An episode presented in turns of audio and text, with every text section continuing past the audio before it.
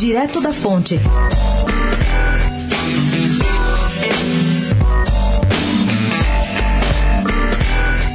Herdeiro de Eduardo Campos na política pernambucana, seu filho João Campos, com apenas 25 anos, será o candidato do PSB a prefeito do Recife. A decisão já foi tomada na cúpula do partido e está pacificada na base.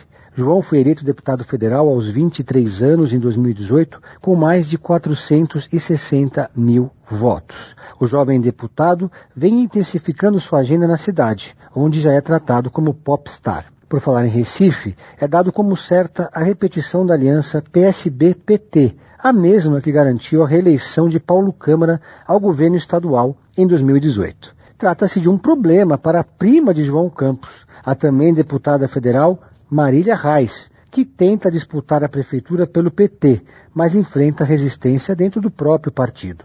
Vale lembrar que em 2018 o próprio Lula tirou Marília Reis do páreo, que ela então disputou a Câmara dos Deputados. Completando o cenário, o PDT de Ciro Gomes decidiu lançar Túlio Gadelha, que ficou mais conhecido por ser namorado de Fátima Bernardes. E o DEM decidiu lançar Mendonça Filho, o ex-ministro da Educação, para a prefeitura. Pedro Venceslau, editor interino da coluna Direto da Fonte, especial para a Rádio Eldorado.